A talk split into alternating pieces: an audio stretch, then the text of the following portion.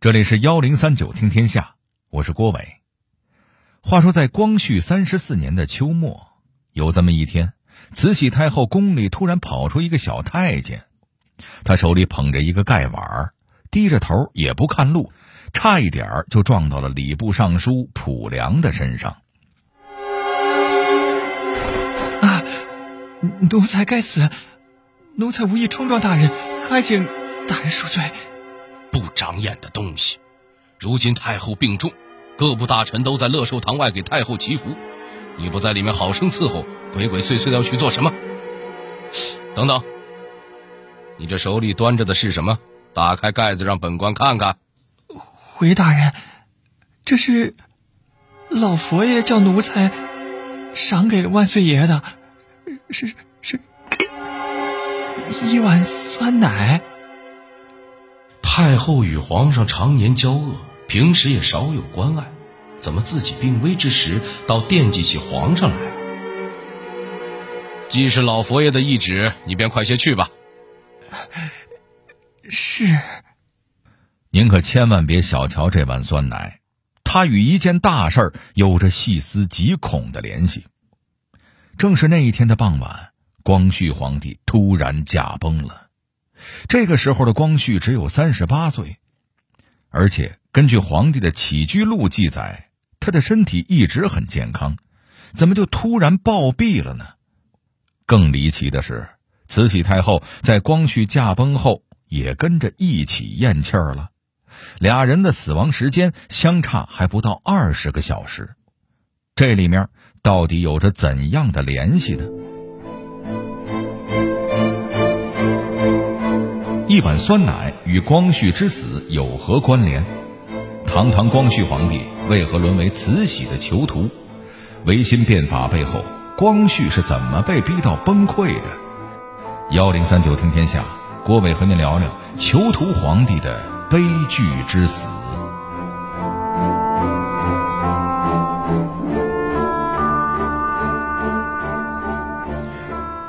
慈禧去世之前。溥良和一般重臣已经在乐寿堂外等了几天几夜，就等着里边哭声一响，他们就给太后出殡发丧。但是他们万万没想到，先走一步的竟然是年富力强的光绪皇帝。对于光绪皇帝的死，史书上的记载非常简略，就仨字儿：上不愈。用咱们现在的话来说，就是皇上死于身体不舒服。具体是怎么不舒服也没说。这简单又诡异的三个字儿传到溥良耳朵里的时候，他一下就想起了那个形迹可疑的小太监，还有那碗不合时宜的酸奶。溥良和子孙们说起这件事儿的时候，他语气里十分坚定地说：“那显然是一碗毒药。”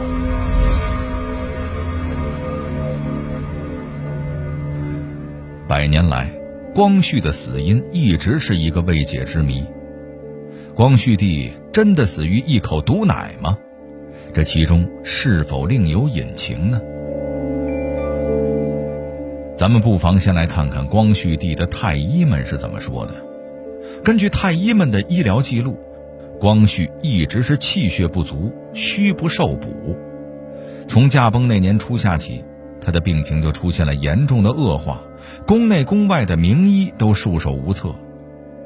有研究者觉得，光绪可能有一些精神上的疾病，类似神经衰弱、焦虑症之类的。还有学者认为，光绪可能有关节炎或者是骨结核，最后因为病情恶化，身体器官衰竭，导致自然死亡。这样看来，光绪确实是病死的。只是凑巧死在了慈禧去世的前一天。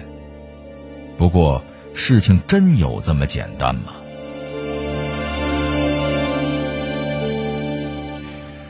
有考古学家花了五年时间，运用高科技手段，对光绪的遗骨、头发以及下葬的衣物进行了检测。调查人员发现，光绪皇帝头发中的砷含量是正常人的两千多倍。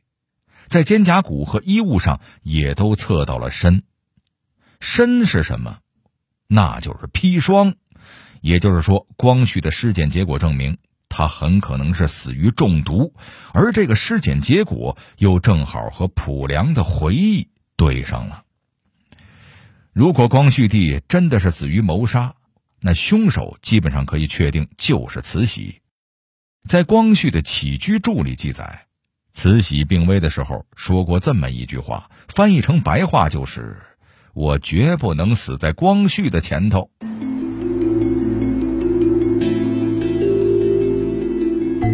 在慈禧的控制下，堂堂的大清皇帝光绪可以说是生的窝囊，死的糊涂，一辈子也没过上几天好日子。但细说起来，光绪本来和皇位离得很远，究竟发生了什么，让他的命运就此改变了呢？这话得从同治皇帝驾崩那天凌晨说起了。当时不满四岁的小光绪。从睡梦中被突然唤醒，大家根本不顾他的起床气，任凭他又哭又闹，硬是把他抱上了轿子，然后让他黄袍加身。皇帝这个万人仰视的头衔儿，一夜之间就落到了他的头上。在幼小的光绪看来，当皇帝远远没有睡觉更幸福。那时候的他更不可能知道，当皇帝。不仅没有睡觉幸福，而且还给他带来了终身的苦难。说起来，光绪的父亲是同治皇帝的七叔，上头还有同治的五叔、六叔，而光绪在家里也不是嫡长子。无论怎么算，他和皇位都是八竿子也打不着。但偏偏光绪的生母是慈禧的亲妹妹，对于视权如命的慈禧来说。一个乳臭未干的远房外甥，恰好能够方便他第二次垂帘听政。那位说了，这小皇帝每天锦衣玉食的往那儿一躺，政务也不用操心，这日子不是挺滋润的吗？但是如果我告诉您，幼小的光绪皇帝每天都是忍饥挨饿、胆战心惊的艰难度日，这个您信吗？这可是真的。当年为了快速树立自己在光绪心中的形象，慈禧给光绪制定了断亲情、立威严、传孝道的九字方针，而这个方针具体实施起来就是：亲爹亲妈不许见，生活军事化管理，教育则按照慈禧的意愿进行全方位的驯化。光绪从来没有在慈禧那儿得到过同龄孩子应有的母爱，慈禧的目的。只是培养一个又听话又好用的工具人光绪每天要毕恭毕敬的给慈禧这个亲爸爸磕头请安，而亲爸爸却动不动就因为一点小事对小光绪发动他的狮吼功。小光绪经常是战战兢兢的跪在地上缩成一团，连哭都不敢出声。史书记载，光绪被抱进宫之前是个十分活泼好动的熊孩子。可是进宫后不久，他就变成了个惊弓之鸟，别人说话声音大一点都害怕的要命。到后来，不光是不爱说话、不爱笑，还多了个口吃的毛病。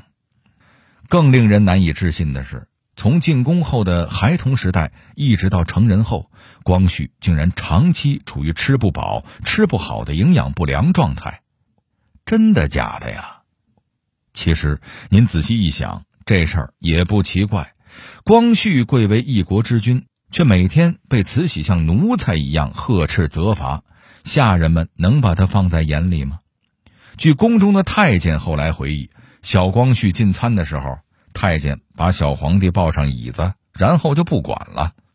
光绪那时候还没有桌子高呢，太监又不把每张餐桌上的菜肴依次端来，一百道菜里，光绪能够得着三道就不错了。再加上光绪一犯错，慈禧就经常命令下人一天不给他饭吃。有时候小皇帝饿得嚷嚷胃疼，太监们也全当没听见。哪怕是成年之后，光绪提出想在吃饭的时候增添些自己喜欢的饭菜，慈禧也会蛮横的加以拒绝。后来光绪也就不再提了。紫禁城的一个侍卫在回忆光绪的时候说：“我们从来没见过他笑。”也是，哪个囚犯能乐得出来呢？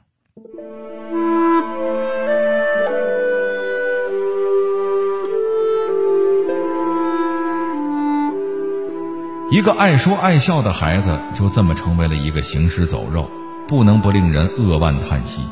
然而，长大后的光绪也没有摆脱被控制的命运，他甚至被慈禧幽禁了十年。这里边又有怎样曲折的故事呢？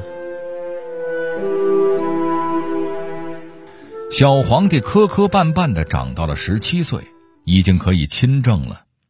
大臣们和慈禧一番明争暗斗，最终确定。在光绪亲政的前两年，国家大政方针上有什么决策不到位的地方，还需要咨询慈禧太后的意见。而光绪心里也有自己的打算，他想，随着慈禧一天天衰老，总有一天，国家的政权会完全属于自己。只是这个过程可能会更加漫长和坎坷一些。由于光绪的亲政，朝内大臣也都分成了两派。一派支持太后，一派支持皇帝，这两股政治势力的关系是剑拔弩张。太后党的势力相对要更强一些，然而在面对国家危难和民族危机的时候，总是皇帝党这些人挺身而出，力挽狂澜。中日甲午战争爆发的前一年，朝鲜爆发了东学党领导的农民起义。日本则趁着朝鲜内乱要去浑水摸鱼。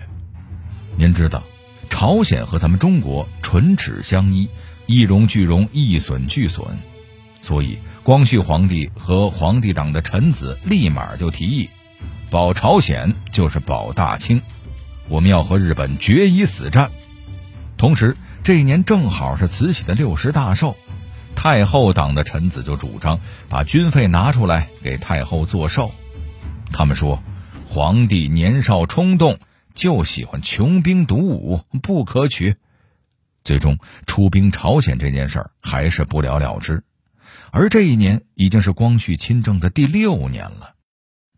后来的事儿您也知道了，甲午战争开打了，中日签订了丧权辱国的马关条约，不光赔了两亿两白银，还把台湾岛让给了日本。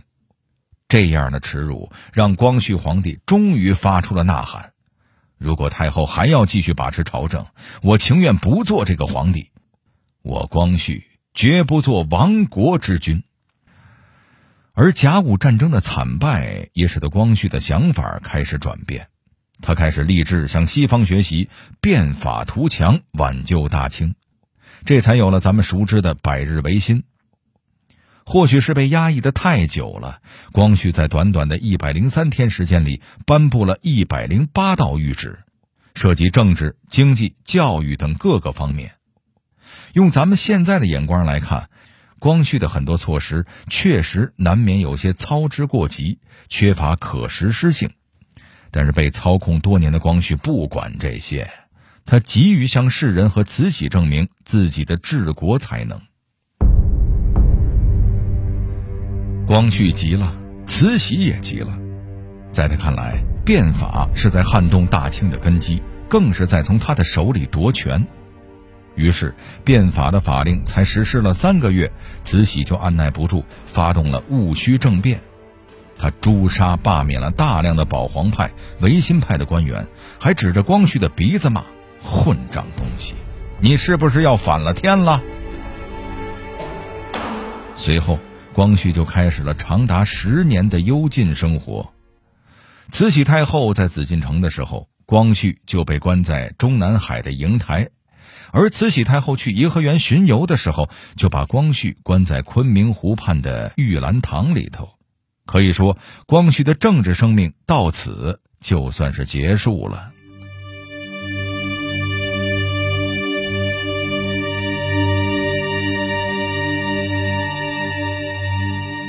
戊戌政变的发生，使得光绪与慈禧的关系几近决裂，慈禧甚至几度扬言废帝。八国联军侵华之后，光绪更是在慈禧的逼迫下仓皇出逃，身边从此再无亲近之人。那么，光绪皇帝是否会就此一蹶不振呢？戊戌政变后两天，慈禧就派御医捏造假的诊断书，说当今皇上久病不愈，不能临朝，准备废掉光绪。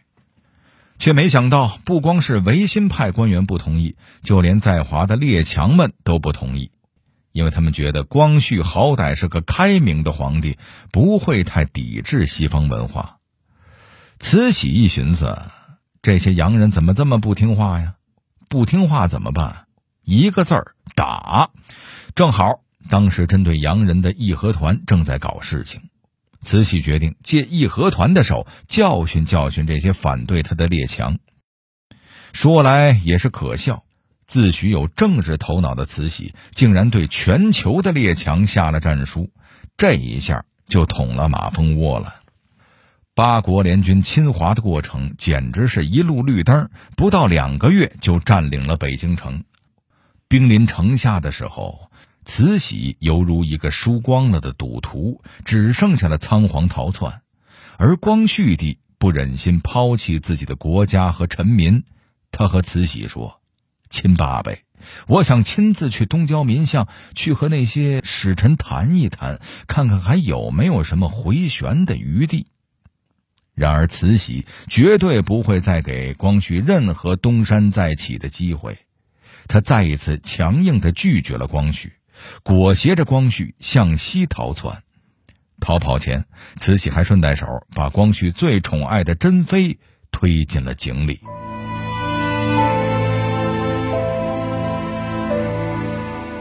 这应该是将光绪逼到绝境的最后一根稻草了。在之前。小时候教光绪治国道理、对他恩同父母的老师翁同龢，也在戊戌变法后被无情的罢免了；而在生活上一直支持他的珍妃，现在也死在了他的眼前。作为皇帝，不但无法实现政治理想，甚至连自己心爱的女人都保护不了，这让光绪的精神几近崩溃。而从这开始。光绪也就成了真正意义上的孤家寡人。那这位孤独的囚徒皇帝人生的最后几年又是怎么过的呢？在被幽禁于中南海瀛台的时间里，光绪帝每天只做三件事儿：吃饭、睡觉跟读书。尽管身为政治傀儡，但他仍然期待着有朝一日能够改革大清帝国。他不停的阅读。学习国外的民主制度和学校制度，同时还在学习经济学和英语。光绪在送别自己的英语老师的时候说过这样一番话：“我没有机会把我的意思公之于众，或者是有所作为，所以外头都不大知道我。我不过是替人做样子的。我有意振兴中国。”但你知道，我不能做主，不能达到我的志向。在说完这番话三年之后，光绪最终在慈禧去世前一天离奇暴毙。服侍光绪帝长大的老太监后来回忆说：“全中国四万万人中，境遇最苦的，莫过于我朝皇上了。”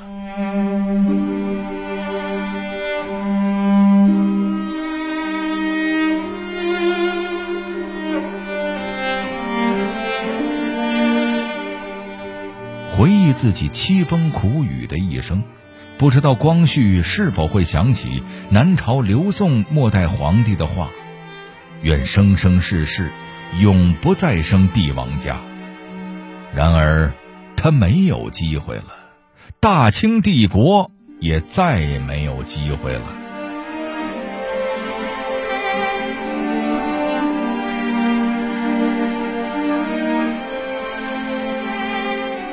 好了，这里就是幺零三九听天下，我是郭伟。最后，我代表节目编辑高婷婷、程涵，小剧场配音陈光、田阳，感谢您的收听。另外，如果您想和我们交流互动、收听往期节目，欢迎关注新浪微博和微信公众号幺零三九听天下。